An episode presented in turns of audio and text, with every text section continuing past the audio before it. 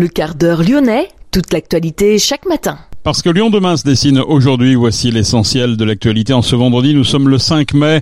Nous reviendrons sur l'avenue annoncée d'Emmanuel Macron lundi à l'occasion du 8 mai. Il doit présider une cérémonie en hommage à Jean Moulin, à la résistance et aux victimes de la barbarie nazie. Ce sera à la prison Montluc.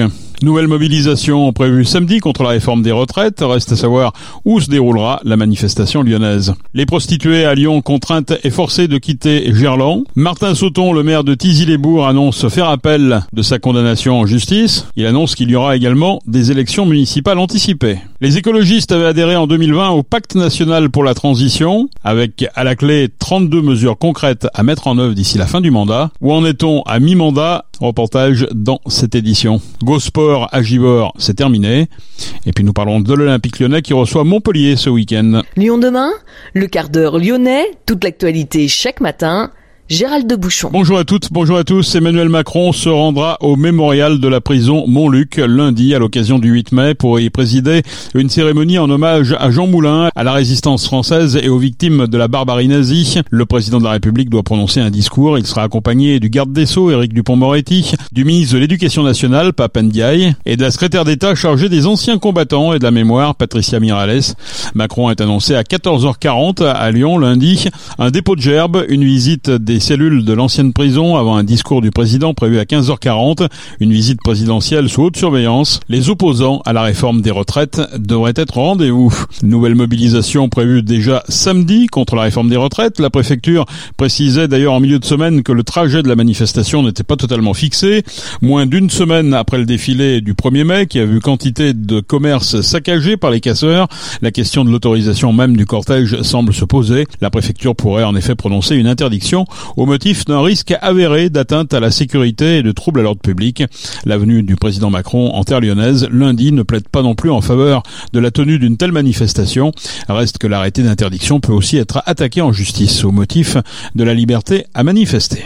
24 heures après la publication de l'arrêté préfectoral, la police nationale s'est rendue hier après-midi à Gerland pour obliger les travailleuses du sexe à quitter les lieux.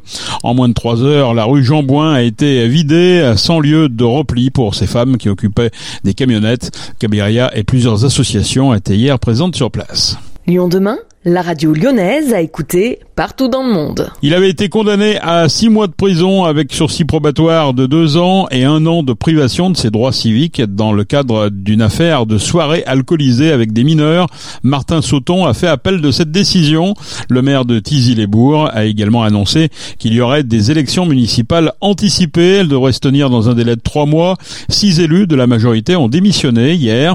Neuf élus avaient quitté le conseil municipal depuis le début de l'affaire, dont les quatre élus d'opposition. Les dernières démissions seraient seulement justifiées par une volonté de provoquer de nouvelles élections. Martin Sauton promet en tout cas de conduire une liste pour les prochaines élections anticipées. Il exprime ses sincères regrets tout en estimant que la réponse pénale apportée est, selon lui, disproportionnée. La Chambre syndicale des propriétaires et copropriétaires de Lyon Métropole et du Rhône saisit le tribunal administratif pour contester la légalité de la délibération de la ville de Lyon du 9 mars dernier, délibération qui officialise l'augmentation de 9% du taux d'imposition du foncier bâti. L'UNPI conteste le non-respect de la procédure d'adoption des délibérations. Le conseil municipal n'aurait pas, selon lui, communiqué les éléments permettant aux conseillers municipaux de comprendre cette augmentation. La Chambre syndicale considère aussi que cette délibération est injuste et contraire à l'égalité devant l'impôt. Malgré cette hausse, Lyon reste 10 points en dessous de la moyenne des villes de plus de 100 000 habitants. Lyon demain, média agitateur d'idées. 2023, année de mi-mandat pour les exécutifs municipaux. Les maires élus en 2020 sont arrivés au milieu du guet. Et comme c'est la coutume, c'est l'heure de tirer un premier bilan. Dans chaque ville, chaque groupe politique, majoritaire ou d'opposition, se défendra ou chargera l'opposant. Cette bonne guerre. Et Lyon n'est pas en reste surtout dans une ville où les écologistes ont créé la surprise en 2020 en bousculant des équipes bien en place depuis 20 ans. Les écolos avaient adhéré en 2020 au pacte national pour la transition. Près de 60 organisations comme Greenpeace, Alternativa ou Attac avaient appelé les nouveaux élus à s'engager sur la mise en œuvre de 32 mesures concrètes réunies en 9 grandes thématiques. Le pacte pour la transition écologique dispose de déclinaisons locales dont une à Lyon.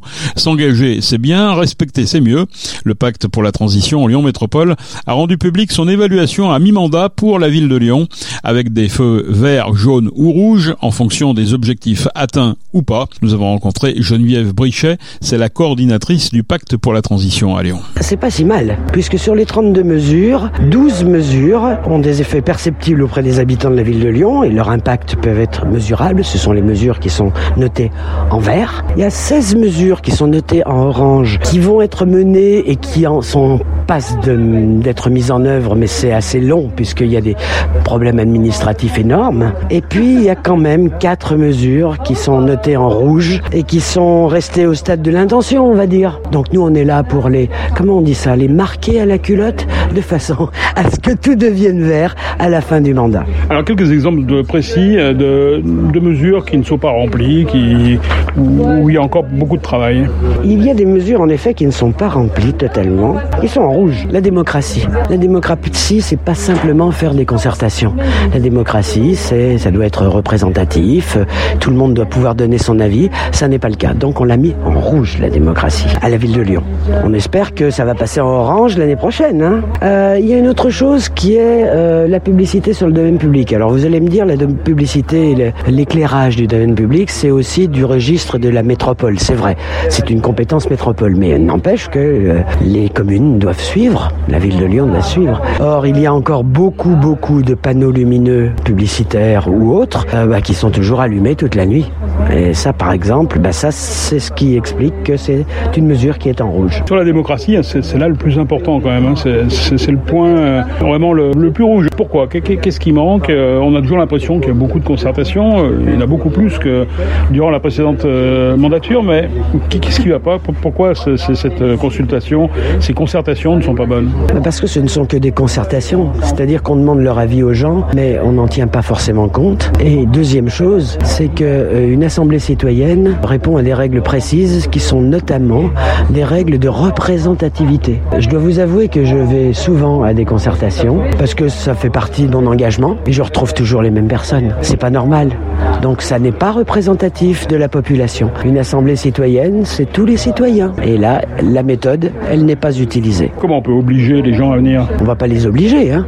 Mais si on fait un tirage au sort, qui est la, première, première étape de la méthode de l'assemblée citoyenne, euh, les gens ont le droit de dire, bah non, j'ai pas le temps, ou je vais pas, ou ça m'intéresse pas. Et donc dans ce cas-là, on refait un tirage au sort.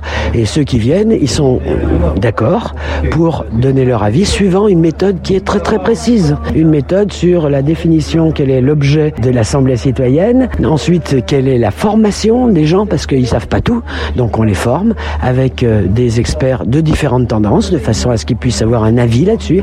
Ensuite, il y a des débats, très importants les débats, qui sont animés de façon très euh, participative, et ensuite des décisions qui sont prises par consentement et non pas par consensus, parce que ça, ça n'existe pas au niveau de 200 personnes du consensus, pas par vote non plus, parce que ça veut rien dire un vote. Enfin, si 51%, ça veut dire euh, de pour, il veut dire qu'il y en a 49 qui sont pas contents. C'est idiot ça. Par consentement, ça veut dire qu'on se met d'accord sur une décision. Euh, même ceux qui sont pas complètement d'accord, ils se disent allez, ok, on fait une expérimentation et on verra après cette décision pouvant être en effet améliorée au fur et à mesure du temps. C'est une décision qui vit et ça c'est important. Autre point euh, que vous avez mis en avant, c'est l'habitat aussi. À votre avis, il n'y a pas suffisamment de mesures justement pour faciliter quoi la transition? Ce qu'il faut faire avant tout dans une transition écologique, c'est isoler l'habitat, bien sûr, et ensuite avoir des moyens de production de chauffage qui soient eux-mêmes écologiques. Or, autant euh, il est possible, en effet, et, c'est subventionné, d'avoir une étude sur votre habitat. Je parle au niveau des particuliers. Hein. Bah, vous avez une étude qui vous dit ah ben non, c'est un vrai, euh, une vraie passoire thermique votre logement. Ah oui, et comment je fais?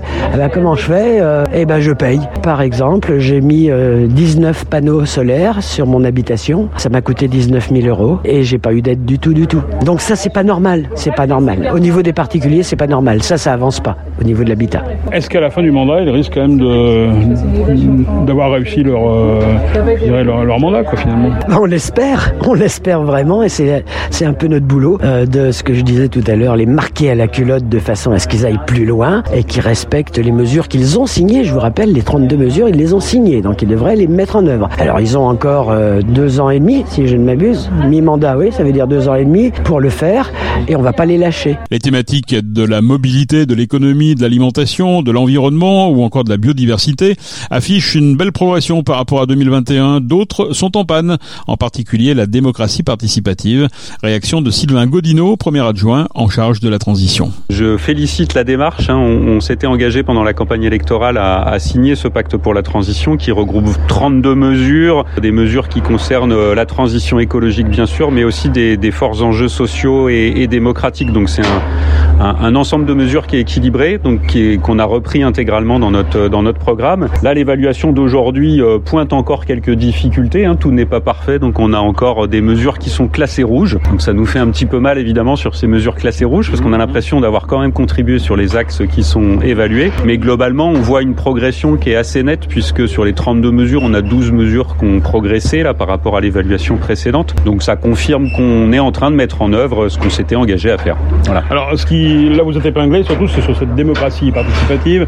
Alors on dit qu'il y a beaucoup de consultations, mais finalement on brasse toujours les mêmes personnes. Il y a effectivement toujours une difficulté à toucher certaines catégories de population euh, qui sont pas disponibles, qui sont pas intéressées, qui ont euh, une charge mentale qui leur permet pas de se consacrer à ça. Il y a peu de formules magiques pour corriger euh, pour corriger ce, ce biais-là. Donc on, on essaye de mettre en place différentes méthodes de, concertation. Je parlais tout à l'heure d'un porte-à-porte qu'on a fait pour construire le baromètre du bien-être. Euh, voilà, en allant rencontrer les habitants euh, directement chez eux. Donc ça c'est une méthode hein, de se rendre euh, sur place. On a des outils qui sont des outils électroniques. Donc tous les tous les gens qui sont à l'aise avec les technologies numériques peuvent répondre quand ils veulent. On a des réunions publiques très nombreuses. On a des stands sur les marchés, dans la rue. Donc on est voilà, on essaye de multiplier les dispositifs parce que chaque dispositif a des atouts et des inconvénients. Mais le fait, par exemple, de tirer au sort des citoyens pour participer au débat, ça c'est pas possible? Alors ça, effectivement, pour l'instant, on n'a pas on n'a pas choisi de lancer euh, une conférence euh, une conférence citoyenne. Je dis pas qu'on le fera pas. C'est un outil qu'on a tous euh, considéré comme intéressant. Je pense que c'est plus l'objet et la durée la durée du délai de réponse quand même qui est importante. Les moyens à consacrer qui sont importants aussi, qui font que ça n'a pas été encore engagé. Donc pour l'instant, c'est quoi? C'est plutôt de la consultation que Ah non non, on a des on a des enfin on a différentes modalités de d'association euh, des citoyens et des, et des acteurs euh, aux, aux, démarches de la ville. Hein. Ça va de la simple communication descendante où on vous dit voilà, on vous informe qu'on va changer euh, les lampes dans telle, dans telle rue, par exemple. Il y a des choses qui sont très descendantes et puis il y a des choses, bah, le budget participatif, on est bien parti des idées de la population. On a fait voter la population sur les idées qui avaient été proposées. Donc il y a des choses qui sont, qui sont dans le sens inverse. Mais ce qui ressort souvent, c'est de dire qu'on a l'impression que tout a été décidé un peu à l'avance quand même, que c'est une validation. Ça dépend des cas. Ce qui est important de voir, c'est sur quoi porte la concertation. Et ça, on essaye d'être très clair dans chaque concertation sur euh, que va-t-on concerter. Si je prends les exemples de la, de la voirie, quand on concerte sur un parcours, ça veut dire qu'on n'est pas en train de discuter de la pertinence de, du trajet. Enfin, on est en train de choisir le meilleur emplacement. Mais on, si on dit, on parle d'une voie lyonnaise, par exemple, ben, on sait qu'on veut faire une voie lyonnaise dans telle direction pour desservir telle ville. C'est pas la question de faut-il une voie lyonnaise, mais c'est la question de quel est le meilleur endroit pour faire passer cette voie lyonnaise, par exemple. Donc c'est la, la, la question, c'est d'être clair avec la population sur euh, de quoi, euh, de quoi, on, enfin sur quoi on vous concerne. Parmi les quatre mesures encore en rouge, certaines concernent plutôt des compétences de la métropole de Lyon. C'est le cas pour la rénovation thermique et la lutte contre la précarité énergétique, la préservation du foncier agricole ou l'installation de nouveaux agriculteurs. Les bénévoles du pacte pour la transition sont en tout cas à pied d'œuvre pour juger des actions du Grand Lyon à mi-mandat. La ville de Villeurbanne s'était aussi engagée pour répondre à ces 32 mesures. Go Sport à Givor, c'est terminé. L'enseigne du centre commercial des Deux-Vallées n'a pas survécu au rachat de la franchise par Intersport, et ce après 20 ans de présence entre Lyon et Saint-Etienne. GoSport en difficulté depuis plusieurs années, il vient d'être racheté pour 35 millions d'euros par son concurrent. Intersport souhaitait conserver 72 magasins du groupe et 90% des effectifs en boutique. Parmi les enseignes sacrifiées, celle de Givor, les magasins de Confluence, Pardieu et Vaux-en-Velin échappent en revanche à la fermeture. Un mot de sport en Ligue 1, l'Olympique lyonnais reçoit Montpellier dimanche. Le sanctionné d'un match ferme, ne pourra participer au match. Laurent Blanc ne pourra pas non plus compter sur Corentin Tolisso, suspendu après une accumulation de cartons jaunes. C'est la fin de ce quart d'heure lyonnais. Je vous souhaite de passer un excellent week-end. On se retrouve bien sûr lundi pour une prochaine édition.